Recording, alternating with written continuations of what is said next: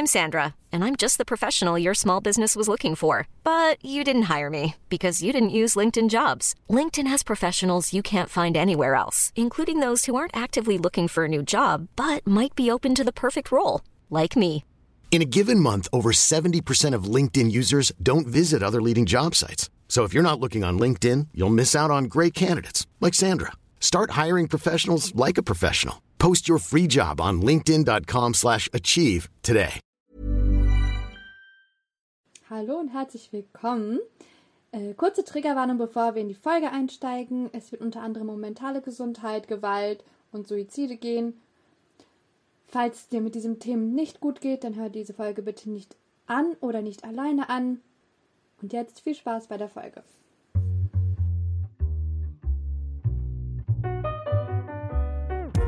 Ihr hört Gedankensalat, der ultimative Podcast mit Edward und Yilmaz. Viel Spaß beim Hören. Hallo und herzlich willkommen zu einer neuen Folge Gedankensalat. Schön, dass du wieder eingeschaltet hast. Es ist Freitag der 13. Ich hoffe, das ist kein schlechtes Omen. ähm, ich bin heute hier mit Pikle Arnold Altuntasch. Hallo. Hallo, hallo, liebe Grüße. Hallo, hallo. Salam. Soll ich Arnold Abi sagen oder was Nein, ist dir nein, lieber? nein, Wir nein. haben gar nicht. Nein, okay, weil du bist Jahrgang 92 Ja. und ich- das wäre so mein innerer Drang, schon Abi zu sagen. aber Nein, nein, nein, nein, nein. Arnold- Arnold ist total okay. Danke. Okay.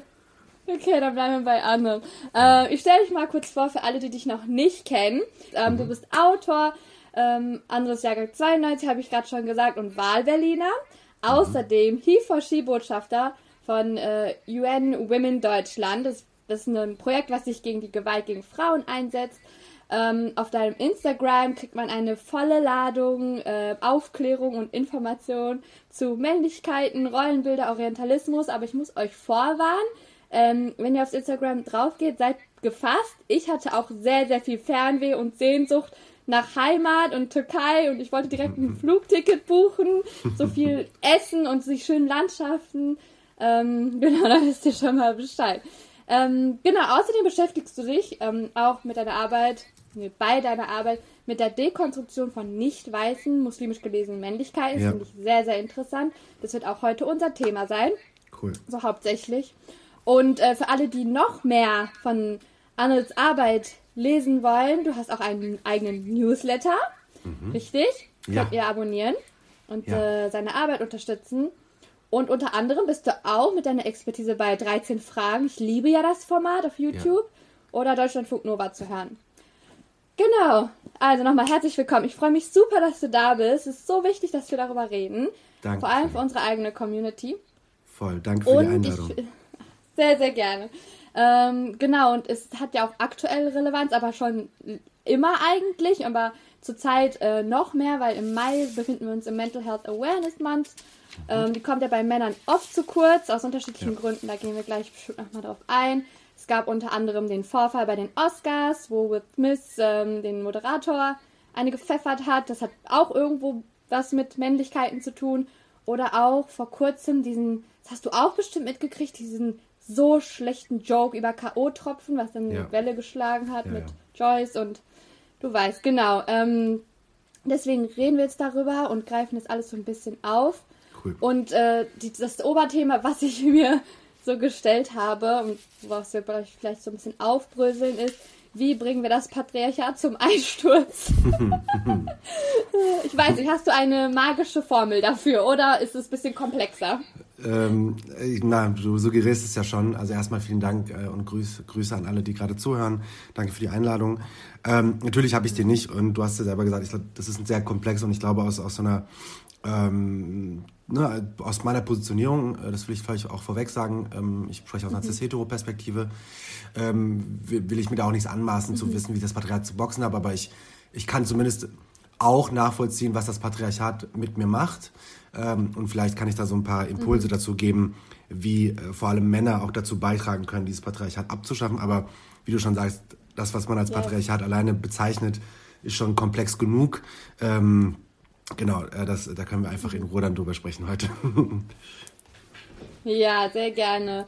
So, wir fangen gleich mit meinen Fragen an und danach kommen eure Fragen, liebe Zuhörerinnen. Also bleibt dran. Es ist einiges reingekommen. Ich kann leider nicht alle dran nehmen, aber ich habe mir nur die spannendsten rausgesucht.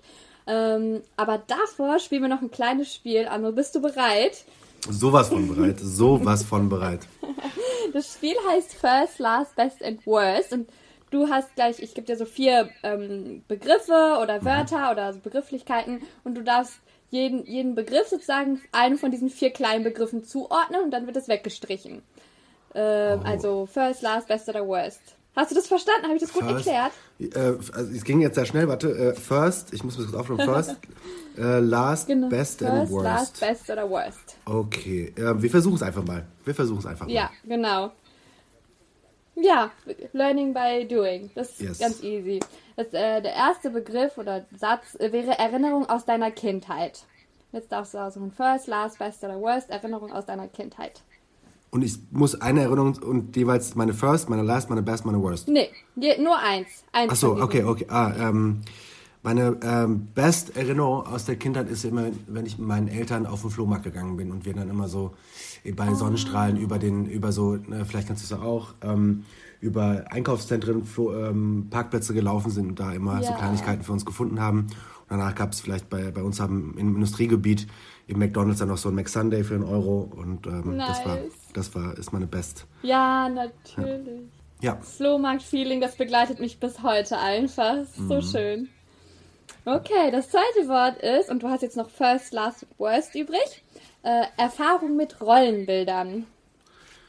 Uh, ähm, First, ähm, nämlich, ähm, ich habe früher angefangen Fußball zu spielen und ich glaube, bevor ich Fuß angefangen habe im Verein Fußball zu spielen, hatte ich in der Grundschule Freundinnen, die ähm, mich dazu eingeladen hatten, bei ihrem Ballettunterricht mitzumachen. Und äh, ja, ich habe dann so seriously considered und dachte so, boah geil, das ist bestimmt voll schön und ich mag irgendwie tanzen, mich bewegen und so.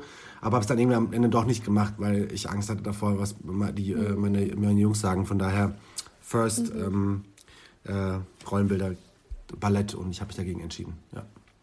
Oh, schade, vielleicht wärst du jetzt Balletttänzer gewesen, aber wer weiß. Wer weiß. Ich glaube, das ist bei, bei vielen Kindern so. Ähm, Ich selbst habe auch Fußball gespielt und ne, Mhm. auch Sachen zu hören bekommen. Ich bin sehr froh, dass meine kleine Schwester jetzt beim Aikido-Kampfsport angemeldet wurde. Cool. Cool. Finde ich sehr nice, ja. Okay, ähm, aber ich will sagen, es ist nie zu spät. Du kannst immer noch Ballettkurse nehmen. Ich weiß, ich weiß. Ich glaube, ich, glaube, ich bin da nicht fit genug für. Ich glaube, das müsst, da müsste ich vorher so richtig viel trainieren, um dann überhaupt im Training mitzuhalten. Also ich glaube, der Zug ist abgefahren, aber ähm, äh, es ist zumindest, ich würde dem nicht entgegenstehen. Ich kann dich ein bisschen trösten. Ich hatte Ballettunterricht. Es, für mich persönlich war es nicht so nice. Hm, warum? Ähm, viel Druck, äh, viel, es ist sehr zeitintensiv, wenn du das wirklich Ja. so erfolgreich dabei sein willst. Es ist ähm, die Lehrerin, ja, der Konkurrenzkampf zwischen den Mädels, äh, schon ein bisschen auch Klischee so, aber trifft einiges zu, was man so aus den Filmen sieht. Mhm, Black Swan und so, ne? Wahrscheinlich. Ja, genau, daran Ja. muss ich gerade denken. Mhm. Ich auch. Okay, so, drittes Wort und du hast jetzt noch Last und Worst übrig, richtig? Yes. Ja. Yes. Äh, das dritte Wort ist Film. Uff, ähm, lass mich kurz überlegen. Ähm, ich glaube, also ich glaube Last Film, ich überlege gerade den Last Film. Und ähm, wow. Das muss, glaube ich, irgendeine so eine cheesy Netflix-Produktion mit Dwayne The Rock Johnson und so gewesen sein. Ich habe den Red Button oder so, oder keine Ahnung, so Red irgendwas. So ganz cheesy, einfach so Actionfilm, Ja. Äh, starke Männer. Das habe ich mir gegönnt. Es war so, der Film war schlecht, aber es war so Entertainment und I needed that. Und ähm, das, das, ist der, letzte- das ist der Film, den ich geguckt habe. Ja, ich glaube, manchmal braucht man auch solche Filme, wo man sich einfach berieseln lassen kann, ne? Voll, voll, voll, voll. nachdenken muss. Absolut. Ja. Dann machen wir weiter mit dem ähm, letzten äh, Begriff und das Ja. wäre dann dein Worst Buch, das du jemals gelesen hast Oh oder mein Gott. ähm, boah, ich glaube, das war, also das habe ich früher, glaube ich, so richtig gefeiert, ähm, weil es das alle, einer der ersten Bücher war, die ich von so Freunden von meinem Papa geschenkt bekommen hat. Liebe Grüße an Ahmed Amjan an der Stelle. Und ähm, äh, das hieß äh, mit der Liebe einer Löwin. Da ging es um eine weiße Frau, die sich im, im Kenia-Urlaub in einen Maasai-Krieger ver, ähm, verliebt hat. Das war, ich glaube, mhm. 13 oder sowas. Und vorher dachte ich so, oh mein Gott, wie interessant. Und dann dachte ich so, ich will jetzt Ethnologie studieren. Habe ich am Ende auch gemacht, aber nicht wegen dem Buch. Aber mhm. das war auf jeden Fall so ein Impuls dazu. Und heute denke ich mir so, ach du Scheiße, Lord, this is the worst book I've ever read. Ähm, ich habe dann auch die Person dann auf der Buchmesse, die Autorin dann auf der Buchmesse gesehen und habe mir so eine Unterschrift geholt. Das war so richtig, war so ein richtigen Film. Aber, ähm, aber im Nachhinein, es war schon das schlechteste Buch, das ich gelesen habe, auf jeden Fall. Wie lustig. Ja, jetzt, äh, bitter auch, aber, aber ja, es war auf jeden Fall, jetzt finde ich es lustig auf jeden Fall. Ja, wenn man drüber lachen kann am Ende, ist doch alles mhm. gut. Voll. So, das wäre das kleine Spielchen gewesen, was ich für uns vorbereitet Dankeschön. habe. Und ähm, bevor wir jetzt hier ähm, das Patriarchat auseinandernehmen, müssen wir, glaube ich, ein paar Begrifflichkeiten erklären, ja. damit alle auch mitnehmen und wir nochmal ein bisschen was also klarstellen. Und vielleicht magst du ähm, einmal definieren, was ich auch sehr interessant finde. Du schreibst von Männlichkeiten zum Beispiel, nicht nur ja. einer. Ja. Ähm, wie definierst du diese Männlichkeiten und was genau bedeutet das? Mhm. Ähm, und gibt es da vielleicht auch Unterschiede? Ähm, wie werden weiße Männer, wie wird weiße Männlichkeit gesehen oder medial auch aufgegriffen? Mhm. Wie wird ähm, ja, Männlichkeit bei muslimisch-türkisch gelesenen Männern aufgegriffen und beschrieben? Genau. Die Bühne ist deine. Okay, wow. Ich, äh, ich muss es gerade in Gedanken ordnen. Das sind, glaube ich, so vier Fragen. Ähm, ich versuche ja. mal nacheinander und dann können wir kurz Pause machen.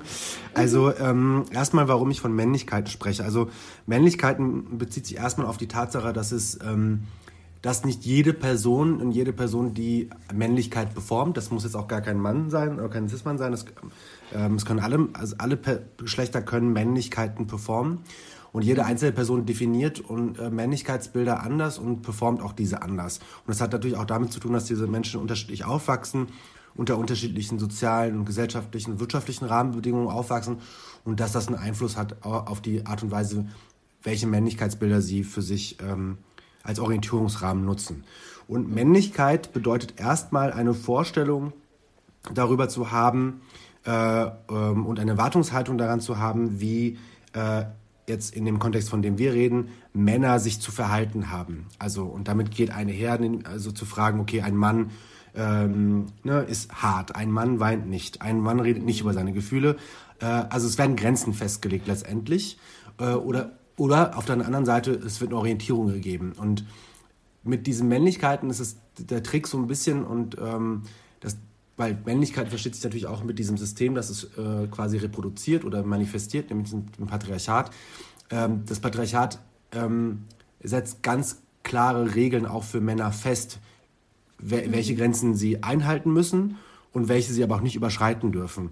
Nämlich dann zu sagen, äh, wenn äh, zum Beispiel, wenn wir jetzt äh, darüber sprechen, äh, dass es immer noch irgendwie dass Männer irgendwie komisch angeguckt werden, wenn sie äh, in der Bar irgendwie, keine Ahnung, ein Pina Colada oder eine, keine Ahnung, ein Aperol Spritz bestellen, während alle anderen erwarten würden, es ist ein Bier. Selbst da werden im Prinzip Grenzen festgelegt. Also das Patriarchat äh, weiß ganz genau, was du tun solltest und wo dann auch andere Leute sagen, hm, das solltest du vielleicht nicht tun, um dann zum Beispiel nicht als unmännlich zu gelten. Also das, was wir als Männlichkeit verstehen, ist auch immer wieder der Versuch und eine Aufforderung daran, sich an Grenzen zu halten und aber auch immer wieder Männlichkeit herzustellen und sich auch immer wieder in dieser Männlichkeit, in dieser äh, zu legitimieren und bestätigen zu lassen. Also so, ne, da gibt es ja auch sehr große Diskussion, aber wenn halt zum Beispiel früher so mit 13, 14 äh, sollte man jetzt auf jeden Fall mal den ersten Schritt gemacht haben, wenn man jemanden küssen will. Sollte man auf jeden Fall auch so ein bisschen forsch sein, um ne, äh, mit Mädels zu sprechen so und ähm, oder zum Beispiel auch lieber jetzt nicht sagen, ey, ey, ey, Bruder, lass mal reden darüber, sondern da sprechen halt die Fäuste. So, und das, mhm. allein diese Sprache, die da benutzt wird, zeugt ja im Prinzip auch davon, wie Männer mit ihren, mit Problemen umzugehen haben. Das ist eine Sache, die manifestiert sich in der Sprache, aber auch in, den, in der Art und Weise, wie unser Umfeld gestaltet wird und unser Umfeld durch, und, äh, durch das Patriarchat ähm, gestaltet wird. Und es gibt einen mhm. anderen Begriff, den ich, glaube ich, nochmal spannend finde, ähm, nämlich den sogenannten Androzentrismus. Und Androzentrismus heißt erstmal ganz einfach formuliert, äh, Männer stehen im Mittelpunkt der Erde und Männer ähm, definieren, was unsere kulturellen Handlungsmuster und Werte sind. Mhm. Also von Männern für Männer. Und das heißt natürlich auch, dass sich alles, wie, wie ich schon sagte, alles, was gebaut, äh, wie die Straßen gebaut werden, wie Türen gebaut werden, wie Kleider gebaut werden, wie Algorithmen funktionieren, wie mhm. äh, in der Medizin, mit welchen Körpernormen und Normen äh, ja. Äh, gespielt wird. Also die Norm ist der Mann und daran orientiert sich alles. Und ähm, wenn ich jetzt von Männlichkeiten rede, heißt, äh, heißt es erstmal, ich erkenne an, dass es eine Unterschiedlichkeit gibt, aber es gibt natürlich eine sogenannte hegemoniale Männlichkeit, und das ist ein Begriff aus der Wissenschaft von Raven Connell, sagt im Prinzip, ähm, es gibt in gewissen ähm, sozialen Kontexten immer auch eine Vorstellung darüber, was eine Norm äh, Männlichkeit ist. Und das ist zum Beispiel in Deutschland, aber auch in dieser äh, globalized um, capitalist world that we live in, ist es eine, mhm. eine weiße, cis-hetero, able-bodied, reiche, in der Regel etwas ältere Männlichkeit. Das sehen wir mhm. zum Beispiel auch ähm, ein Friedrich Merz in Deutschland, ein Donald Trump, die, die ähm, und da geht es halt nicht nur darum, dass sie jetzt genau diese Sachen erfüllen, sondern da geht es auch darum, wie sie sich verhalten, wie sie sprechen, äh, durch welche Dinge sie ihre eigene Männlichkeit auch legitimieren. Zum Beispiel auch, wenn mhm. ein Trump über Locker Room Talk spricht, ein Merz davon spricht. Ähm, mhm. ne, ähm, Merz Geschichte kennen wir aber so, aber auch er hat ja davon gesprochen, dass es Diskriminierung gegen Männer gibt. Also es ist eine, es ist eine Sache, die sich auf so vielen Ebenen zeigt. Und ähm, ich glaube, und was wir eben nicht vergessen können, äh, ich will jetzt an der Stelle Bell Hooks zitieren.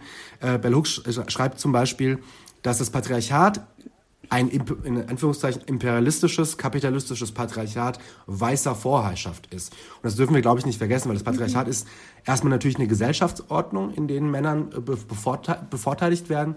Aber dieses Patriarchat äh, kann auch nur sich in der Form reproduzieren, manifestieren, indem es natürlich mit anderen äh, Herrschaftsstrukturen auch gut verbindet, nämlich ein imperialistisches, ein kapitalistisches System, äh, das unter weißer Vorherrschaft steht. Und da fängt im Prinzip mhm. schon auch diese Problematik an, ähm, beziehungsweise auch eine, es zeigt sich daran im Prinzip, welche Männlichkeiten als Norm gesehen werden, nämlich jetzt in dem Kontext, von dem wir reden, weiße Männlichkeiten, während alle anderen eben abgewertet werden. Da spricht eben zum Beispiel Raven Connell auch von sogenannten zum Beispiel marginalisierten oder komplizenhaften Männlichkeiten. Ich spreche zum Beispiel aus einer marginalisierten Männlichkeitsperspektive, weil ich dieses Ideal von in der Regel White Christian ähm, ähm, gar nicht erfüllen kann. Weißt du? Das heißt, ich bin marginalisiert und ich werde mhm. auch anders angesehen. Und das ist, glaube ich, erstmal so der, äh, springende Punkt. Wenn wir von Männlichkeiten in Deutschland reden, wird viel zu wenig auch über ähm, Männlichkeit im Kontext von Migration und Rassismus geredet und welche Auswirkungen das auf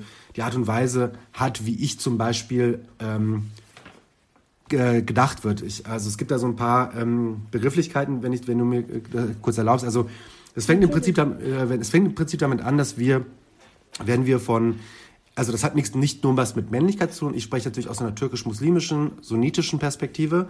Mhm. Ähm, aber ähm, das Problem ist, ich kann mich ja zum Beispiel auch nicht äh, dem entgegensetzen. Das versuche ich zwar durch meine Arbeit, aber was ja in Deutschland natürlich passiert, und es hat auch eine sehr lange Historie, dass all, all das, was wie muslimische Menschen in Deutschland leben, alle unter einen Topf, in einen Topf geworfen werden. Das heißt, mhm. man redet davon einer sogenannten natürlich Generalisierung. Es wird von den Muslimen gesprochen, es wird von der islamischen Welt gesprochen beispielsweise.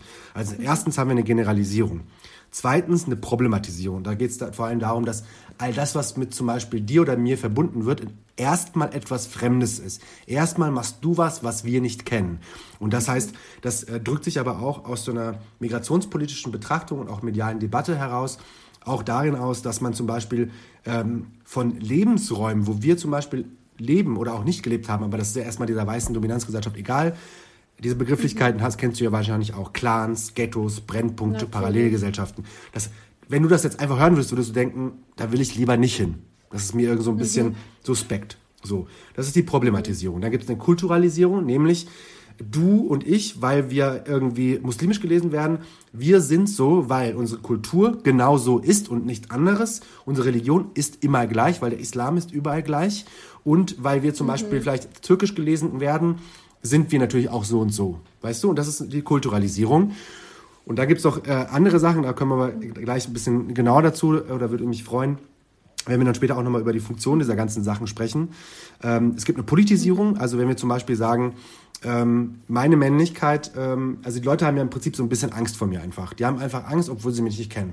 So, das zeigt sich zum Beispiel auch darin, Das mhm. ist zum Beispiel nach, äh, du hast ja auch mitbekommen, äh, es gab ja diese ähm, sexualisierte Gewalt im Rahmen der Kölner Silvesternacht und die ist natürlich passiert, so, aber was danach passiert ist, war natürlich eine, und mhm. das ist auch schon zum Beispiel in einem Bericht der Heinrich Böllstoffen auch festgehalten worden, dass es da zu einem zu einer erhöhten rassistischen Berichterstattung gekommen ist. Und das nicht nur mhm. aus so einer rechten Männerbubble, sondern da waren auch äh, weiße Feministinnen sehr stark unterwegs. Also Hashtag Alice mhm. Schwarzer. Ähm, und da geht es zum Beispiel auch darum, was ist danach passiert. Mhm. Es, Racial Profiling ist sowieso ein Thema in Deutschland. Also nach den letzten Zahlen 37 Prozent ähm, äh, haben 37 Prozent der, der, der, der Männer, in, äh, die als, als BIPOC gelesen werden, haben Polizeikontrollen als Racial Profiling wahrgenommen. Das darf man zum Beispiel auch gar nicht vergessen. Also das ist eine extrem hohe Zahl. Und äh, da wurden zum Beispiel auch in irgendwelchen Schwimmbädern in Deutschland, wurde im Prinzip ähm, jungen, nicht weißen Männern der Zugang zum Schwimmbad ver, äh, äh, äh verwehrt. Zum Beispiel. Auch das ist eine Realität, die in Deutschland stattfindet. Dann kommt im Prinzip, und das ist dann nochmal eine Sache, Dating, Sex und Everything, da geht es um eine sogenannte Fetischisierung. Also wenn die Leute denken, boah, Anna, du bist doch der Türke, du bist doch bestimmt voll leidenschaftlich und so wild und so. Mhm. Das, da, mhm. da kann man drüber lachen, äh, weil natürlich, manchmal nimmt man das ja auch ganz bewusst an. Ich habe das ja zum Beispiel auch voll angenommen, als ich so 14 war. Ähm, hieß ich auf ICQ auch Turkish Player 92, weißt du? Ich wollte auch dieser Player sein, so. Oder mit so Bling-Bling-Ohrring, Magnetohrring und so. Ja, du weißt.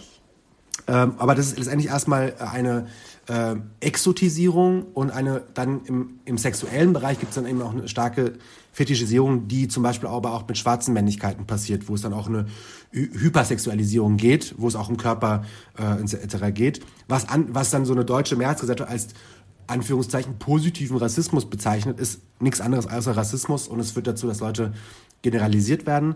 Und dann natürlich auch so eine Romantisierung von dem ganzen Leben, das wir leben. So zum Beispiel, wenn ich jetzt darüber spreche, ich weiß nicht, ob du es vorher geguckt hast, ich habe es auf jeden Fall geguckt, ähm, zum Beispiel äh, Türkisch für Anfänger. Ne? Türkisch für mhm. Anfänger, wir hatten Eles Mbarek, der diesen Athlet, äh, also diesen Unterhemd anziehenden, Kett, Kettchen tragenden, Galatasaray, Istanbul-Fan äh, ähm, spielenden Türken, der so ein bisschen hart war und seine gegen über seine aufgeklärte feministische Stiefschwester, so ungefähr.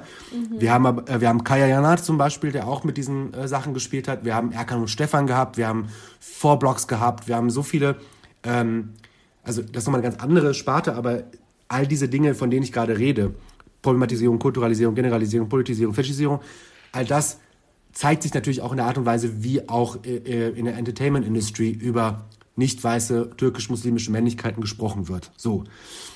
So.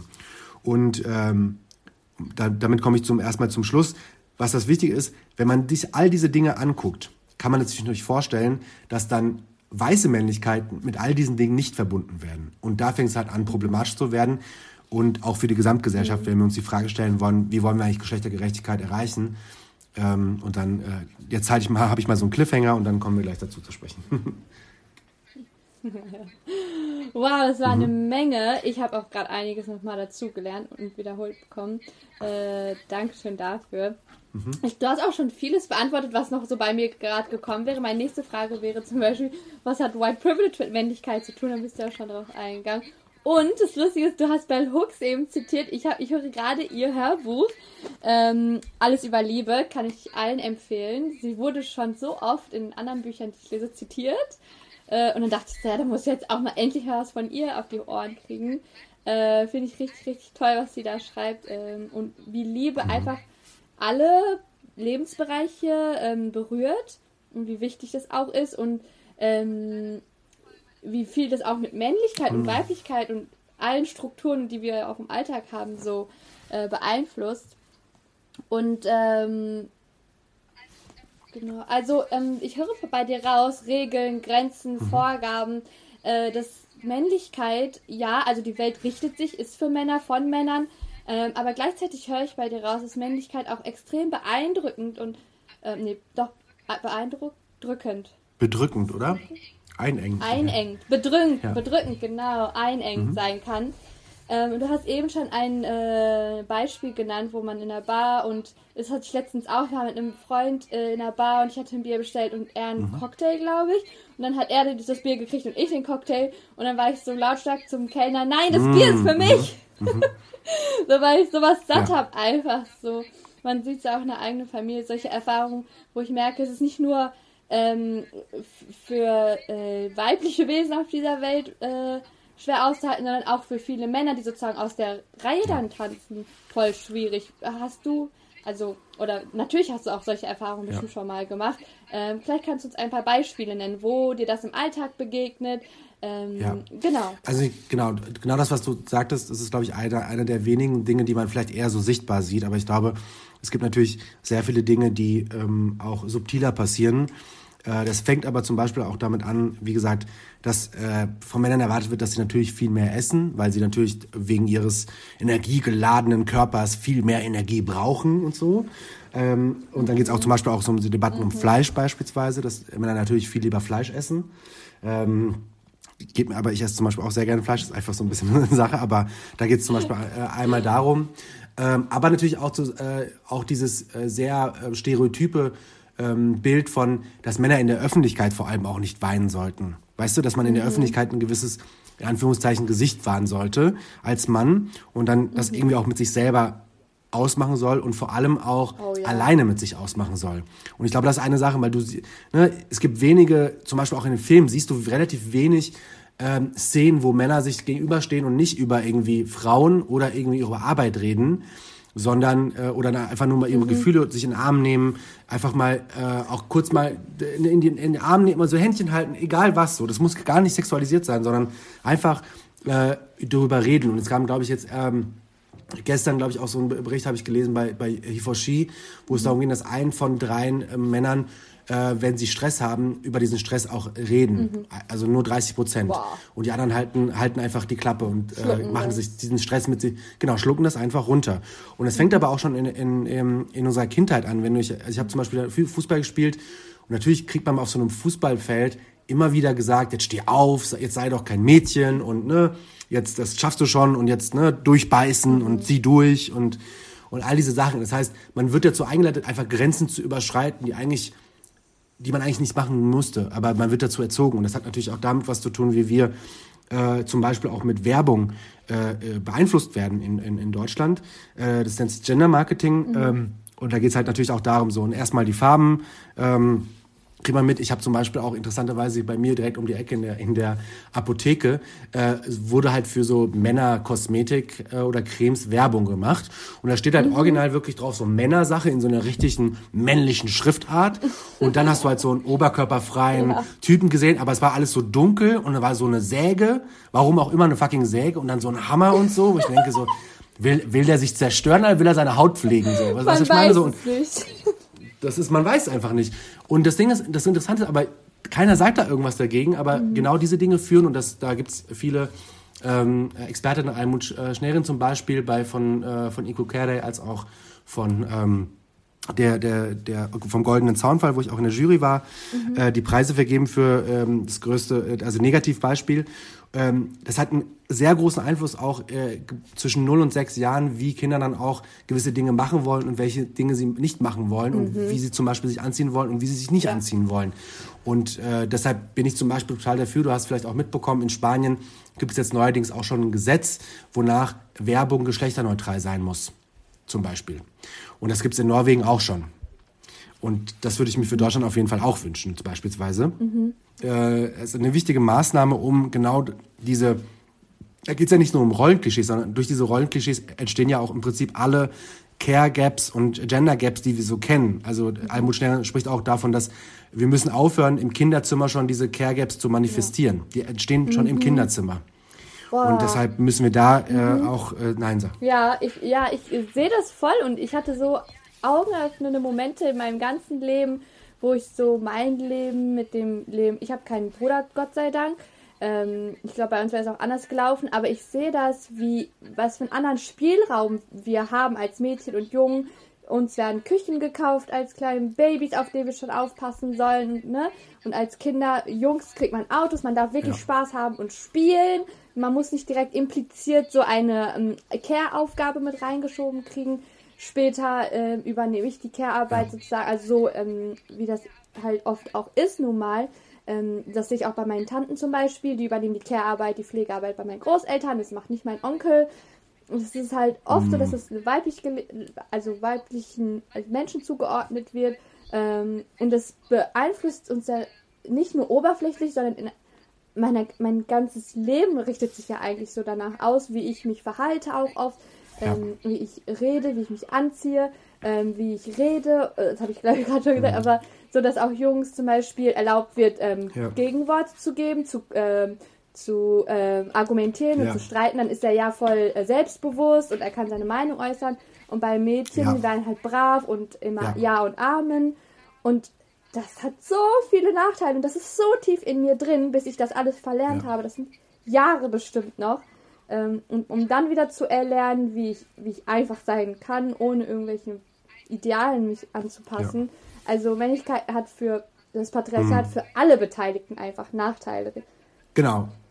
Aber auch die natürlich in einer gewissen, also Stand jetzt, wenn wir uns angucken, natürlich äh, viel mehr Vorteil natürlich auch für Männer. Aber ich glaube, das Interessante ist, ähm, auch wieder, ich muss Bell Hooks zitieren, mhm. weil, äh, weil Bell Hooks das so schön ähm, dargestellt hat. Wir alle reden davon, das Patriarchat abzuschaffen. Äh, so, das ist total wichtig. Aber mhm. ich, ich, glaube, es kann auch nicht passieren, sagt sie, wenn wir die Auswirkungen auf das Leben kollektiv leugnen. Und da geht es halt mhm. halt vor allem auch um äh, Männer, die das leugnen, weil Hiring for your small business? If you're not looking for professionals on LinkedIn, you're looking in the wrong place. That's like looking for your car keys in a fish tank. LinkedIn helps you hire professionals you can't find anywhere else, even those who aren't actively searching for a new job but might be open to the perfect role. In a given month, over 70% of LinkedIn users don't even visit other leading job sites. So start looking in the right place. With LinkedIn, you can hire professionals like a professional. Post your free job on linkedin.com slash achieve today.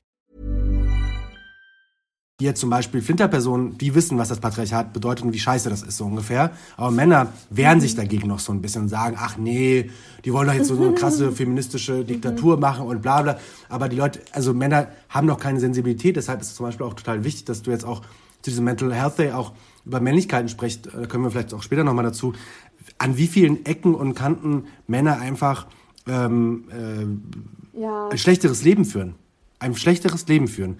Und das ist eine Sache, da muss so viel passieren, aber da passiert noch so wenig. Mhm. Äh, inshallah, irgendwann bald äh, wird es besser. Äh, glaube ich, ich so. äh, einer meiner Lieblingsseminare im Studium gewesen, äh, genderbasierte Gesundheitskommunikation. Mhm.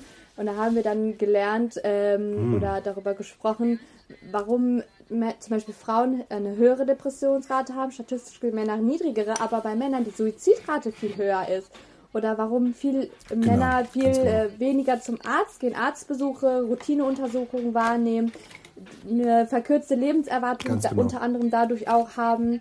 Äh, solche Sachen, äh, wo genau. wirklich, äh, also jetzt überspitzt, vielleicht ist es auch gar nicht, ist es ja eigentlich nicht, das Leben davon abhängt. Ähm, und dann habe ich gestern noch einen Podcast gehört von mhm. Wissen Weekly. Das ist voll lustig, weil meine Dozentin, bei der ich meine Bachelorarbeit jetzt schreibe, war da gestern, weil es ist ihr Fachgebiet. Und ich war so, hä, Ach, what? Und sie mhm. ähm, erzählt, dass Männer Therapie nicht wahrnehmen, weil es Therapie heißt, aber sobald man das umbenennt in Coaching, ja. Gruppenberatung, aber es ja. ist inhaltlich das ja. Gleiche, ähm, steigen die Zahlen auf einmal. Und äh, Probanden, die danach gefragt werden, und wie war das, darüber zu reden, dich zu öffnen, mit äh, anderen dich auszutauschen, ja, tat voll gut und kann ich mir vorstellen, aber sobald das Wort Therapie fällt, sind die raus. Ja, Absolut, ich finde das total spannend und äh, da würde ich gerne auch voll von dir lernen. Ähm, alles das, was du sagst und ich, das Interessante ist aber auch, es gibt diese Zahlen und es gibt aktuelle auch Zahlen, die genau das unterstreichen. Äh, also vom Krebsfolgeuntersuchung vor allem mhm. auch, aber auch zum Beispiel das Interessante ist, Männer rauchen äh, auch teilweise ein bisschen mehr, aber auch mhm. nicht wirklich äh, exorbitant viel mehr. Aber sie nehmen zum Beispiel ihre eigene Gesundheitsvorsorge als auch Gesundheitszustand deutlich besser wahr als Frauen. Das ist auch interessant. Ne, und das hat ja auch viel mit Männlichkeitsbildern äh, äh, auch zu tun, weil sie denken, mhm. so schlimm ist es wohl nicht, weißt mhm, du? Mhm. Und ähm, dieses, dieses, dieser, dieses Phänomen von, ähm, was du sagtest, mit, ähm, äh, mit diesen Coaching-Sachen. Ähm, ich habe ja gestern zum Beispiel auch mit einem Mifoshi-Kollegen von mir gesprochen, der mhm. auch zum Beispiel Täterarbeit macht mit Männern. Also Männer, die häusliche Gewalt verübt haben mhm. zum Beispiel. Und ähm, der meinte genau das, was du sagst. Therapie Nein, also er letztendlich macht er Therapie, das ist aber, das wird aber teilweise unter Männerberatung auch gemacht. Also Beratung ist nochmal was anderes, das klingt ein bisschen weniger, also da gibt's Unterschiede. Aber diese Coachings haben dann teilweise auch gerade natürlich in so, ähm, also in so Pickup-Artists, in so Männer- und Maskulinisten-Kontexten haben die zum Beispiel auch eine sehr ähm, problematische Konnotation. Wenn du zum Beispiel an, an äh, Kollega denkst, Kollega der Rapper, der gibt auch zum Beispiel so Coachings, so mhm. Alpha-Coachings und so einen mhm. Scheiß. Äh, das ist ja letztendlich nichts mas maskulinistische Scheiße einfach. Aber ähm, ich finde es interessant, Chirp, weil. Kann man auch sagen. Chirp, komplett Chirp. Aber das Interessante ist ja auch, dass äh, selbst diese Worte, die sie mhm. wählen, natürlich auch damit zu tun haben, weil sie suggerieren, es macht ihr Leben besser und es reproduziert auch genau diese Vorstellung von, äh, es geht nicht darum, dass du jetzt einfach mit dir bist, sondern du machst das, damit du mehr Geld verdienst. Also ne, die, die Wichtigkeit von Erwerbsarbeit für Männer. Es geht darum, dich ständig zu verbessern, als ob man so ein Roboter wäre, weil Männer müssen ja immer gewinnen mhm. und müssen immer konkurrieren. Das heißt, dieses Coaching, wie du gerade sagtest, muss dir helfen, damit du dich gegen andere besser durchsetzen kannst. Also mhm. die Sprache, über die wir reden, aber das Reden ist durchdrungen von äh, Stereotypen. Aber ich glaube, da muss man auch unterscheiden, weil Letztendlich ist die Welt so, wie sie ist. So, wir können jetzt darüber reden und das reflektieren. Aber in der Männerberatung in der, in der, und auch in der Männertherapie zum Beispiel, ähm, man muss die Leute ja irgendwie erreichen. Man muss sie in der Lebensrealität abholen. So. Ja. Und, und bevor die nichts haben, mach es halt einfach so. Deshalb, ich, ich sehe ich es extrem kritisch, weil äh, zum Beispiel auch diese, äh, du hast vielleicht mal mitbekommen, es gibt ja diese DM-Marke-Sache äh, von Science. Ne? Da, steht, sieht, da sieht das ja. ähm, das Shampoo aus wie so ein Ölkanister, so ungefähr. Aber ähm, ja, ne, ja. Gleich, eins ist, ist das total scheiße, denke mir so, oh nein. Gleichzeitig ist es aber total wichtig, dass Männer viel mehr auch so an so Self-Care-Routines arbeiten, weil sie das zu einem positiven Selbstbild auch führt. Also mhm. Also zu einem positiven Umgang mit ihrem Körper. Ja. Ist immer so zweischneidig, aber natürlich ähm, ist es immer noch sehr problematisch. Ähm, ja, das können wir schon mal festhalten. Ist sehr problematisch. Wir wollen es alle nicht mehr haben. Äh, und ja. wir brauchen Männer aber gleichzeitig, auch wenn sie es nicht einsehen, für, diesen, mhm. für unsere feministischen Kämpfe, von, von denen wir ja am Ende alle profitieren. Ähm, ja. Und ich denke jetzt so an diese Amjas und Dayes und Dedes in meiner mhm. Community. Wenn ich in die Jami mhm. gehe, ich war lange bei so Chris Collar, das ist so die Mädchenjugendgruppe aktiv. Ja. Und ich hatte irgendwann einfach keine Lust mehr, weil diese ganzen alten Männer äh, waren da so, nein, ihr jungen Mädels könnt sowieso nicht und na, na, na, und wir wissen besser. Und ich weiß jetzt nicht, äh, wie ich die, wie, wie kann man die erreichen, wie kann man die abholen, wie kann man denen aufzeigen, hey, wir sitzen alle irgendwie im selben Boot, äh, wir können euch behilflich sein, ihr könnt uns behilflich sein. Wie, wie kann man das in unsere Communities reintragen? Oder auch an, den, an die jungen Männer sehe ich auch ganz viel noch so toxische Männlichkeit. Meine mhm. Ex-Freunde, die haben, die konnten alle nicht weinen. Es sind traumatische Sachen passiert und die konnten kein, nicht weinen. So, mhm. ähm, so ihre Gefühle äußern, über bestimmte Sachen nicht reden, sich ja. öffnen. Das ist viel, also das sehe ich auch immer und immer, immer wieder bei ganz unterschiedlichen Leuten. Ähm, und ich mach, das macht mich so unglaublich traurig auch ähm, ja. weil sie so disconnected sind von sich selber irgendwie. Mhm. Und mhm. hast du da so Tipps, wie man diese mhm. Männer erreichen kann? Ja, also ich glaube, ähm, ist schwierig. Ich glaube, Tipps kann ich da auch nicht geben. Ich glaube, wie du auch schon sagtest, es gibt sehr unterschiedliche Communities. Es gibt Leute, die sind äh, die, ne, in sehr spezifischen anderen äh, Rahmenbedingungen aufgewachsen, wie ich das bin. Ähm, ich kann mhm. zum Beispiel mit meinem Vater mittlerweile so ein bisschen darüber reden, aber was sich jetzt da dann wirklich dann verändert, I don't know. Äh, ne, das ist erste mhm. Sache. Also ich glaube, ich kann zum Beispiel aus meiner Erfahrung sprechen, wo ich auch mit jungen äh, muslimisch gelesenen äh, Jugendlichen auch mal gearbeitet hatte. Und ich hatte ja eben kurz auch diesen, diesen pädagogischen Ansatz so gesagt, man muss die Leute in ihrer Lebenswelt abholen. So, ich kann jetzt diese Amjas in den Kaves und sowas kann ich nicht abholen. Also die werden mich angucken und denken, du bist, ja. ich bin irgendwie aus Istanbul, ich bin irgendwie so ein Yuppie. Und dann sagen sie so, nee, nee, mhm. äh, ne, Du weißt schon, was sie sagen würden. Ja. Und ähm, aber zum Beispiel mit Jugendlichen finde ich äh, äh, spannend. Äh, eine gute Freundin, eine sehr gute Freundin von mir, Miriam David Wann, die du vielleicht auch kennst, äh, die hatte auch mal zum Beispiel auch so äh, in Schulen über Feminismus gesprochen. Und mhm. ne, das, ich war dann zum Beispiel in so einem äh, Kunstprojekt ähm, mit Rebecca Raue, einer Kunstpädagogin und Künstlerin, äh, bei so einer Schule im, im, in der Rütli-Schule in Neukölln. Und dann dachte ich mir auch so, komm, ich laufe jetzt einfach mal rein und wir reden über Männlichkeit. Weißt du, so als ob das so ein mhm. lockeres Gespräch wäre, ein lockerer Begriff wäre. Aber der Begriff ist erstmal so komplex, ne? Mhm. Und was ich dann die Erfahrung gemacht habe, ist dann, ähm, wir haben dann nicht darüber gesprochen, was heißt eigentlich Männlichkeit, sondern wir haben darüber gesprochen, was ist eigentlich für dich ein richtiger Mann? Was ist für dich ein guter Mann? Und dann haben die gesagt, dann haben die erzählt, mhm. das und das, der hat Geld, der ist Familie wichtig, bla bla bla. Und dann habe ich ja gesagt, okay, habe ich gesagt, okay, jetzt können wir wieder über Männlichkeit reden.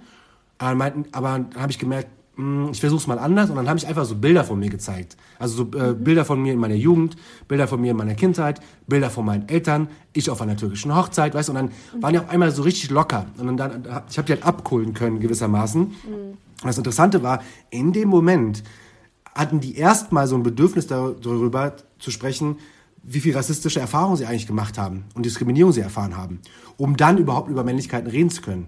Und das war für mich so ein Eye-Opener, weil ich dachte so, es gibt, es gibt viele Angebote, die ähm, Männlichkeit auch im Kontext von Migration und, und Rassismus bearbeiten. Äh, das sind, äh, das sind äh, Pädagoginnen, die in der jungen Arbeit tätig sind, also der sogenannten jungen Arbeit, geschlechterreflektierten jungen Arbeit. Aber ich zum Beispiel würde, äh, hab das, also würde das genauso auch machen, wie Miri das gemacht hat, nämlich zu sagen, Musik, wie du auch schon sagtest, da steckt ja auch viel toxische Männlichkeit drin, da steckt viel Männlichkeitsbilder, da steckt sehr viel Hypermaskulinität drin, die Leute genau da abholen und über diese, diese zum Beispiel Videos zu zeigen von Rap-Liedern. Weil die Leute müssen ja erstmal, da geht es wirklich nicht darum, dass man sagt, äh, das ist jetzt wie in der Schule und jetzt äh, äh, Frontalunterricht, sondern die Leute müssen Catch haben, die müssen auch erstmal Bock haben, mit dir zu reden. Und das ist erstmal diese Schwelle und deshalb, das passiert ja im Prinzip auch nicht. Und, deshalb, und besonders gerade, wenn wir über Männlichkeiten reden von unseren Amjas und sonst was, es gibt wen, so wenig Leute, Walla, so wenig Leute, die aus unserer Perspektive auch über Männlichkeiten sprechen können. So, es gibt zum Beispiel äh, einen, ich habe den Namen vergessen, aber es gibt einen, ähm, einen Pädagogen, ähm, ich weiß nicht, ob Pädagoge oder Berater in äh, Kreuzberg. Er macht seit 30 Jahren Väterarbeit mit, mit muslimischen oder türkischen Männern, so türkisch gelesenen Männern. Seit 30 Jahren setzt er sich zusammen und überlegt, was heißt eigentlich Väterschaft für uns? Was gibt es besondere Herausforderungen? Das macht er seit 30 Jahren, da gibt es eine Person. Und da gibt es auch so eine Handvoll anderer Leute. Ich, also genau, es gibt ähm, wenige pädagogische Angebote in der Breite und auch gefördert und wenige auch Vorbilder, die abseits von, was ich eben sagte, und um den, um den Bogen zu, zu, äh, zu spannen, alle Männer, die über Männlichkeiten reden in Deutschland, sind alles weiße, cis, hetero, in der Regel cis hetero Männer, die äh, auch teilweise auch sehr akademisiert und ähm, privilegiert aufgewachsen sind. Mhm. Die wirst du nicht abholen. Das heißt, es ist wichtig, dass wir uns in unseren Anführungszeichen Communities auch dabei hinsetzen und genau diese Gespräche auch nochmal deutlicher führen und die abholen. Und zu sagen, ey, ich rede von ich mhm. schreibe über etwas, mhm. das dich auch abholen kann. Deshalb habe ich zum Beispiel auch ganz bewusst diese Interviews mit meinem Vater geführt, weil ich dachte, das liest das vielleicht jemand und vielleicht sieht sich darin auch jemand, weißt du? Ja, voll. Und ja. Da, also an dieser Stelle danke für deine Arbeit. Es ist wirklich so, so wichtig. Ähm, der, der den Aktivismus, den du betreibst, ich finde das so inspirierend und ich habe auch gestern darüber nachgedacht. Mein, ein Freund hat mich gefragt, gibt es noch mehr so, die solche, also so eine Arbeit machen wie ähm, andere? Ich war so, Nein, ich kenne das nicht so viele, die so Kenneck sind wie ich und gleichzeitig über so einen diesen Elefanten im Raum sprechen, wo alle wissen, den gibt's, aber keiner spricht es wirklich an. Ähm, also bitte hör nicht auf. es gibt ja, also es gibt ja auch bei, bei, anderen Podcasts wurde es ja auch schon Thema gemacht aus so einer Kenneck-Perspektive. Ähm, ähm, aber genau, ich glaube, es ist, wir müssen uns darüber im Klaren sein, dass auch nicht alle Kennex, ich kann nicht für alle Kennex sprechen, weißt du, ich spreche für. Nee, genau. Ich, genau, und das Nein. ist auch, glaube ich, wichtig für diese Debatte, ähm, weil natürlich, wie ich immer schon sagte, die weiße Dominanzgesellschaft würde am liebsten denken, dass wir alle gleich sind, aber sind wir nicht. Das mhm. heißt, ich kann nicht für eine palästinensische mhm. sprechen, ich kann nicht für eine albanische sprechen, ich kann nicht für eine kurdische sprechen, alevitische, kann ich nicht sprechen. Deshalb, aber mhm. das müssen wir uns erstmal auch vergegenwärtigen, dass es da Unterschiede gibt und dass das weiße Dominanzdeutschland das auch checkt. so. Wir haben noch einen langen Weg vor uns, so wie ich ja. das höre. Ja, ähm, auf jeden vor Fall. allem, also man, man, es gibt ja auch Menschen, die der Meinung sind, äh, zum Beispiel vor knapp fünf Jahren war die große Hashtag MeToo-Welle, die dann auch hier mhm. rüber geschwappt ist, die Hashtag Deutschrap MeToo-Debatte. Mhm. Ähm, und wir haben natürlich eine Diskussion angeregt, es ist viel mehr in Mainstream gekommen. Ähm, allein, dass wir beide jetzt so darüber reden. Ähm, ja. Aber, also wir haben diese Meilensteine erreicht. Ähm, aber dürfen wir uns als Gesellschaft darauf aufruhen, ausruhen oder ist da vielleicht noch einiges zu tun? Was ist dein so Hot Take zu der hm, Frage? Ja, du, du suggerierst es ja auch schon in deiner Frage. Ähm, also ich glaube, zum Ausruhen gibt es gar nichts. Ähm, das ist, mhm. Ich glaube, das ist ein Tropfen auf dem heißen Stein. Mhm. Und ich will jetzt auch gar nicht davon reden, weil all diese Kämpfe, die passieren ja aus feministischen Kontexten heraus schon viel länger. Ähm, mhm. Ich würde meinen Schwerpunkt erstmal nur drauf äh, legen, was muss eigentlich mit Männlichkeit zum Beispiel passieren und was muss vor allem Männer sein. Und ich glaube, ähm, Männer gewö gewöhnen sich erst in den letzten Jahren daran, und ich meine, vor MeToo gab es ja auch schon Aufschrei und alle diese Dinge, also auch da ist ja nicht so wirklich viel passiert. Ähm, mhm. Ich glaube, Männer äh, verstehen, also sie, sie kriegen zum allerersten Mal mit, dass es Konsequenzen für ihr Verhalten gibt. Aber, und das ist ganz, ganz wichtig, es gibt Konsequenzen, aber nur für eine Handvoll. So, und auch da wird dann zum Beispiel auch die Debatten auch anders gesehen. Das heißt, ähm, wenn wir zum Beispiel mutmaßen, ich gebe ja diesen einen großen Nummer 1 Rapper, ähm, Hashtag Deutschrap MeToo zum Beispiel, mhm. ähm, der wurde in Anführungszeichen gecancelt, aber hat trotzdem Nummer 1 Album bekommen, der ist trotzdem also, ja. so. Wir haben zum Beispiel Luke Mockridge, so, der ist jetzt auf Tour, der, der ist mhm. gerade wieder extrem problematisch unterwegs, macht wieder irgendwelche ähm, problematischen Witze auf den Bühnen. Wir haben Oliver Pocher, wir haben einen, einen, einen Julian Reichelt, wir haben einen, hatten Klaus Dörr, wir haben äh, Kaiwal, äh, ich habe den Namen vergessen, so. Das ja. sind, das sind, das sind, das zeugt ja im Prinzip davon, ja, es passiert was, es wird über Männlichkeit gesprochen, aber es muss viel radikaler über Männlichkeit mhm. gesprochen, es muss viel radikaler auch dem, diesem Narrativ entgegengestellt werden, dass wir sagen, mhm. es gibt eine sogenannte gesunde Männlichkeit. Das ist gefährlich, weil letztendlich festigt sich im Prinzip mhm. dieser Drang, dass alles trotzdem irgendwie Männlichkeit bleibt und durch, weil alle Leute denken, nur weil jetzt zum Beispiel ein Mann sagt, ey, ich, übe, ich verübe ja gar keine sexualisierte Gewalt, deshalb bin ich ein gesunder und guter Mann. Aber wenn man gleichzeitig, und das, da beziehe ich mich auf Kim Poster und aus, aus, aus queer-feministischer Perspektive, wird da gesagt, sobald wir trotzdem ganz damit äh, äh, uns, dass zum Beispiel Männer ständig daran festhalten, mhm. 40 Stunden äh, die Woche arbeiten zu müssen, dass sie ständig immer noch äh, nicht weinen können, dass sie ständig äh, emotionale Care-Arbeit ähm, bei, bei den Frauen sehen zum Beispiel es, es, sind so viele Dinge, die sich ändern müssen. Das heißt, nur weil eine Person, ein, ein Mann das nicht macht, heißt das nicht, dass er ein gesunder Mann ist und er sein Leben einfach so weiter wie gehabt leben kann. Mhm. Das ist, die, das ist die, die, große Sache. Deshalb, ich würde schon sagen, wir müssen ähm, aufhören, äh, Männlichkeiten in irgendeiner Form mh, mm, in der letzten Konsequenz zu glorifizieren. Wir müssen das problematisieren, aber ich glaube schon, dass es wichtig ist, dass wir das Stück für Stück machen. Man kann die Leute auch sehr stark über, damit überfordern, zu sagen, wir müssen an einem Punkt ankommen, wo ähm, das Geschlecht keine Herrschaftskategorie mehr ist.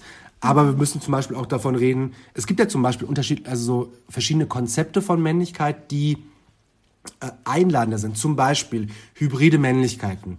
Also äh, Männer, wo die zum Beispiel weniger Angst haben, als ähm, zum Beispiel homosexuell zu gelten durch die Art und Weise, wie sie sich kleiden. Ne? Timothy äh, Chalamet, Harry Styles, Lil Nas X, every, uh, all these people, Bad Bunny äh, oder Prince vor allem auch.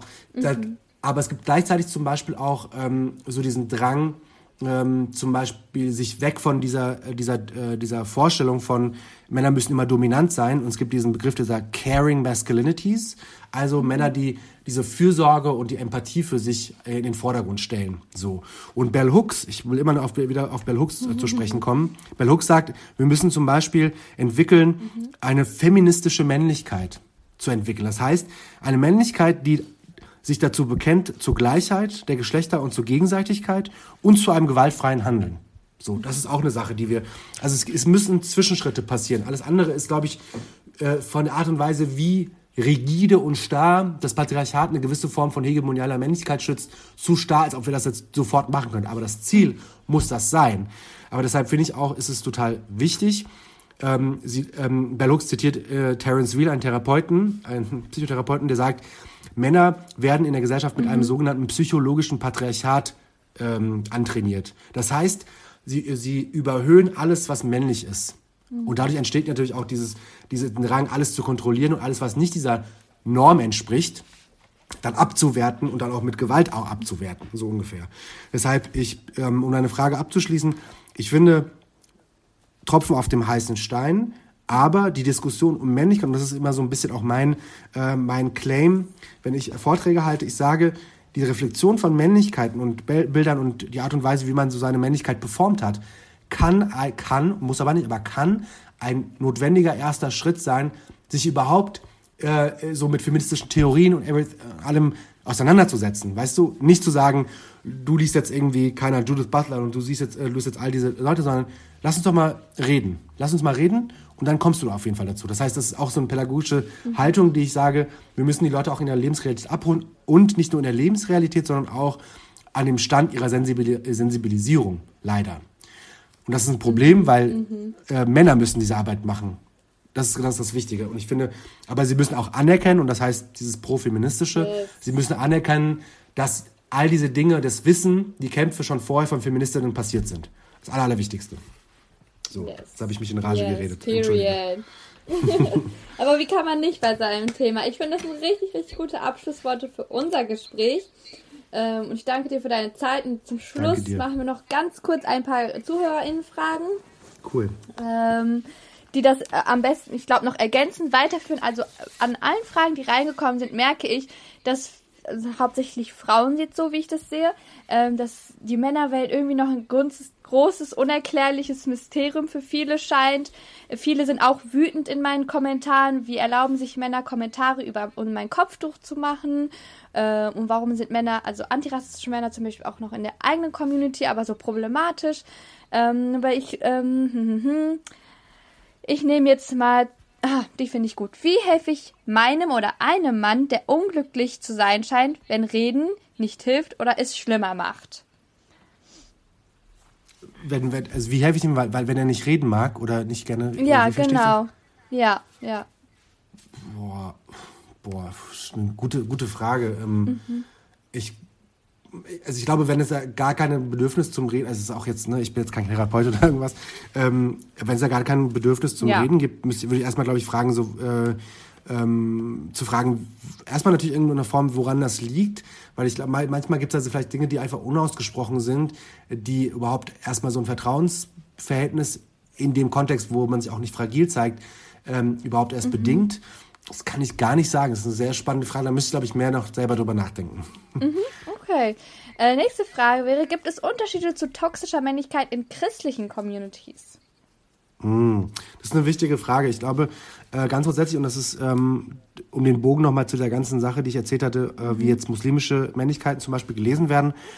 Äh, wir müssen uns erstmal darüber im Klaren sein, dass wir in Deutschland, äh, ich rede jetzt nur von Deutschland, ähm, in einer sogenannten heterosexistischen Gesellschaft leben. Es herrscht Heteronormativität und es herrscht im Prinzip auch, also wenn ich Heterosexismus nenne, ähm, heißt es im Prinzip erstmal, dass nicht unabhängig davon, wie du aufgewachsen bist, mit welcher Religion, die, die Art und Weise, wie unsere Gesellschaft strukturiert ist, durch welche Normen sie geprägt ist, durch welche Binarität sie geprägt ist, etc., ähm, lässt alle Menschen, die hier leben, sich in eine Männlichkeit sozialisieren, die auf jeden Fall auch sexistisch sein wird. Das heißt, es ist unabhängig davon. Also es gibt keinen Unterschied. Ich glaube, es kommt natürlich auch darauf an, ne, christliche Communities, es gibt- ja genauso viele unterschiedliche christliche Com- Communities, wie es auch muslimische Communities ungefähr gibt. Deshalb kann ich die Frage in der Form nicht beantworten, aber ich will sagen, das ist ähm, diese, dieses Narrativ, dass man sagt, äh, muslimische Männlichkeiten müssen so sein, deshalb muss es auch, auch eine christliche äh, Männlichkeit geben. Das, zeu- äh, das ist im Prinzip auch eine Funktion davon zu sagen, es gibt einen Begriff, der heißt Ethnosexismus. Ähm, und das heißt im Prinzip, äh, Wow. weil, ihr, weil ihr Muslime so seid, weil ihr äh, äh, Religion, weil ihr keine Ahnung was alles seid, seid ihr auf jeden Fall sexistisch und habt nur euer Auge, Trigger Warning, auf weiße, blonde Frauen gelegt. Und damit führt es aber im Prinzip, dass eine, dass eine weiße Dominanzgesellschaft sagt und vor allem Männer, ja, ich bin ja nicht äh, diese, diese, diese Muslimen, ich bin auf jeden Fall aufgeklärt, ich bin auf jeden Fall nicht sexistisch und ich bin etc. Das führt im Prinzip dazu, dass sie sich selber in ihrer eigenen Wahrnehmung überhöhen und sagen, die Probleme von Sexismus, die haben mit mir nichts zu tun. Und das ist genau das, äh, das Problem. Und das heißt, ähm, das, da spielt natürlich auch extrem viel antimuslimischer Rassismus eine Rolle. Aber ich glaube, das Interessante ist eben auch bei diesem Kontext, ähm, es gibt keinen Unterschied. Es gibt, es gibt nur eine Gesellschaft, in der wir leben und es gibt eine Gesetze, die wir haben und es gibt äh, Strukturen und Institutionen, die auch eine Form von Männlichkeit reproduzieren.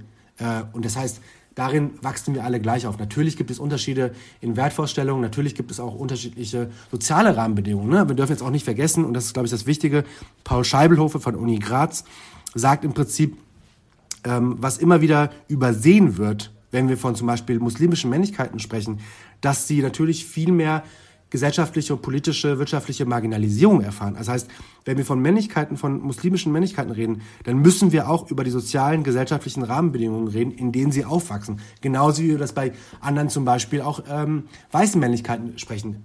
Ich gebe dir nur kurz einen Fact. Du hast ja gerade mitbekommen, es gab ja wieder leider ähm, versuchte Anschläge äh, von, von jungen Männern, von jungen Männern, jungen Männern. Und äh, gerade bei weißen äh, Männlichkeiten, zum Beispiel alle Attentäter, die in, äh, in, äh, von, von, von, von, von Neuseeland bis aber auch die ganzen Shooter in, in den mhm. USA, bis auch zum Attentäter in Hanau. Das waren alles krasse Antifeministen und Rassisten. Alles durch und durch Antifeministen. Aber gerade bei diesen jungen Leuten, die zum Beispiel auch in der Incel äh, äh, ähm, Community unterwegs sind, so ungefähr, mhm. da wird immer gesagt, ach, dieser arme weiße junge Mann erwartet psychologische Probleme, während bei Muslimen wird gesagt, oh mein Gott, fuck, der Islam hat ihn so dazu durchdrungen, dass er das macht, weißt du? Das ja, ist, ich jetzt sehr überspitzt, aber genau, genau, und das ist genau das, was mhm. du eben richtigerweise sagtest, mit White Privilege. Und das heißt, auch bei Männlichkeiten mhm. gibt es diesen White Privilege und es gibt eine, eine, diesen Ethnosexismus, der im Prinzip erst ähm, erstmal weiße Männer davor schützt, sich überhaupt erstmal zu erklären müssen, weil die, das Schützen übernimmt die Gesellschaft. Während äh, muslimische Männer, und das sagt zum Beispiel äh, Paul Scheibelhofer, bei türkisch-muslimischen Männern, die können im Prinzip nur erstmal oder müssen sich erstmal da beweisen, dass sie keine Gefahr für die Gesellschaft sind. Absolut. Ja, ja. Und ich wenn sie es schaffen, sind sie integriert. Aber that's mhm. it. Mehr mhm. ist mhm. erstmal nicht drin. Boah, ich, ich habe gerade nur ein passendes Meme noch vorhin gesehen, was ich gescreenshottet habe, weil es gen genau darum ging. Du kennst doch dieses, äh, wo der Dad von Family Guy da sitzt und der Polizist hm. hat so eine Farbpalette. Ja, ja, ja. Äh, und ja, ist so in zwei geteilt. Ja, ja. Äh, und oben ist alles äh, weiß und unten ist alles, was dunkler als weiß ist. Und oben steht dann dringender Hilferuf eines verzweifelten jungen Mannes, so wenn er weiß ist und wenn er äh, bisschen, ne, die Hautfarbe Richtung so Terrorismus. Ja. Und es ist ja. so passend einfach. Äh, ja. Crazy. Ja. Und genau, und das ist mein, mein Claim und, deshalb finde ich das so schön, dass du auch dieses Gespräch auch initiiert hast. Wir dürfen auch nicht vergessen, was diese Männlichkeiten und diese, diese Narrative über muslimische Männlichkeiten auch mit den, äh, mit den Jungs macht, weil, und den jungen, äh, jungen Männern macht. Da geht es ja nicht nur darum, dass sie, dass ja. sie sich äh, Rassismus erfahren, sondern die nehmen das natürlich auch an, weil wenn eine Gesellschaft die ganze Zeit sagt, du bist anders, dann willst du irgendwann auch anders sein. Das meinte ich zum mhm. Beispiel auch mhm. mit diesem Turkish Player 92. Ich wollte natürlich nicht ein langweiliger, keine Ahnung was, insert German typical name. Ich wollte Arnold sein, weißt du, ich will Arnold Player sein. Ich wollte Arnold Alfentouch sein, weißt du, was ich meine? Ich wollte der coole, coole mhm. Kennex sein, so ungefähr. Deshalb, ähm, mhm. das, das führt natürlich auch dazu, dass man auch diese hypermaskulinen Bilder auch annimmt, sich zum Beispiel auch in Rap viel mehr äh, auch eine Form von wie soll ich sagen, ähm, Orientierung findet für sich selber, mhm. weißt du? Und mhm. aber in dieser Logik und in diesem Teufelskreis führt das im Prinzip dazu, dass natürlich dann Leute, also ne, muslimisch gelesene äh, Menschen dann ständig auch viel mehr mit Gewalt und, und Abwertung und sozialer Desintegration konfrontiert sind, was ja auch ihrer mhm. Realität entspricht, aber darüber spricht ja keiner, weil wir dürfen nie vergessen, es ist nie nur äh, nur Gender is always, uh, Race is always Class. Und das, mhm. deshalb, wir müssen auch Klassismusdebatten in Kontexten von Männlichkeiten äh, führen, die zum Beispiel auch im Kontext von äh, zum, im antislawischen Rassismus eine Rolle spielen, antisasiatischen Rassismus. Da gibt's ja auch, da gibt's ja viele Verbindungen, was Männlichkeitsbilder angeht. Also nicht im Inhalt, aber in der Art und Weise, welche Funktionen sie dadurch erfahren. Weißt du? Und das bei schwarzen mhm. Männlichkeit natürlich genauso. Mhm. Äh, also man sieht, es ist alles miteinander, miteinander verwoben und alles beeinflusst sich gegenseitig. Man kann nicht immer nur, das ist der einzige Grund, warum sie so, sondern es ist so ein großes Geflecht einfach am Ende des Tages. Ja. Super, super komplex. Ich finde, du hast es sehr, sehr verständlich für unsere Zuhörerin aufgebröselt.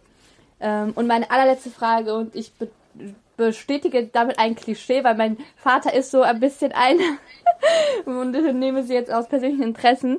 Äh, die Frage lautet, wie gehe ich mit einem Vater, der mir Unnötiges verbietet wegen Toxic Masculinity um? Mhm.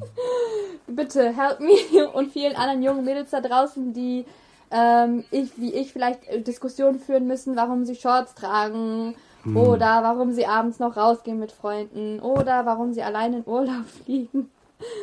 Ähm, Boah, also ich glaube, es hat, also das ist, äh, boah, das ist, glaube ich, auch zu komplex. Ich glaube, ähm, ich finde, ähm, ich habe die Erfahrung gemacht, dass bei diesem ganzen Ayipter und sowas, äh, diesem Ayip-Konzept auch oft darum geht, äh, nie eigentlich das für sich selber zu erfahren, was eigentlich für einen selber richtig ist, sondern was andere von einem denken, weißt du? Ja. Ne? El, ne, ja. Ne, El alem nedar. El alem nedar und sowas, weißt du? Und ja. das ist halt, ich finde das äh, spannend, weil ja. ähm, also das ist jetzt auch kein, kein, kein Dings, klar aus so einer, ich kann mir jetzt auch nicht vorstellen, weil ich habe ja auch, ich profitiere ja extrem von der ganzen Care-Arbeit, die meine Schwester, meine größeren Schwestern für mich gemacht haben, weißt du? Ich habe von ihnen vor allem mhm. gelernt. Mhm. Und ähm, ich würde mir jetzt nur so überlegen, so, Papa, warum interessiert dich eigentlich die Meinung von anderen, so, wenn es um mein Wohlbefinden geht? Geht dir das Wohlbefinden der anderen Menschen mhm. über mein Wohlbefinden, weißt du? Das ist natürlich eine ja. sehr schwere Debatte, weil keiner ist außerhalb davon so und natürlich, wenn man es der ganze Zeit irgendwie, ne, dann hört man mhm. das und dies und das, ist es, finde ich schon auch schwierig. Aber ähm, ja. ich glaube, irgendwann müssen wir alle, und das hat auch, wie gesagt, auch nicht nur eine Sache mit, mit bei muslimischen Vätern zu tun, sondern das, äh, das hat man natürlich auch bei anderen. Ähm, ich finde, wenn man den, den, den Vätern vielleicht einfach deutlich machen würde, äh, es geht um das Wohlbefinden seiner Tochter, seiner Kinder und wenn die glücklich sind, mhm. reicht dir nicht deren Glück und deren Wohlbefinden für dein Glück. Weißt du, was ich meine? Und, ähm, yes. und das, aber das ist auch eine Sache, die ist sehr komplex und ich glaube, ähm, da gibt es aber auch Arbeit, wie gesagt, von, von Pionierarbeit von, von äh, Leuten, zum Beispiel Kreuzer, ich habe den Namen jetzt vergessen, von so Väterarbeit, äh, die extrem wichtige Arbeit machen und genau auch ähm, das besser verstehen können, auch als ich, weißt du? Mhm, genau. Mhm. Ich kann mit deiner Antwort super viel anfangen. Ich hoffe, die Zuhörerinnen können mit der Folge super viel anfangen. Ähm, und wenn ihr Lust habt, dann teilt sie doch gerne mit euren ähm, männlichen Menschen im Umfeld. Yes. Vielleicht haben die auch einiges zu lernen. Und für alle, die jetzt noch äh, interessierter sind äh, an Arnolds Arbeit, ich verlinke alles in den Show Notes. Könnt ihr einfach drauf klicken. Ähm, Arnold, vielen, vielen lieben Dank für deinen Input. Dankeschön. Danke, dass du deine Expertise mit uns geteilt hast, deine Zeit. Danke. Ich küsse dein Herz und dann lass dich ins Wochenende. Dankeschön. Vielen Dank für die Einladung und äh, danke, dass du das zum Thema machst und äh, danke auch für deine Arbeit, deine wichtige Arbeit. Danke. Oh, danke schön. Produktion, Idee, Konzept, Redaktion, Schnitt und Coverillustration von Elvanur Yilmaz. Intro von Dönerboy.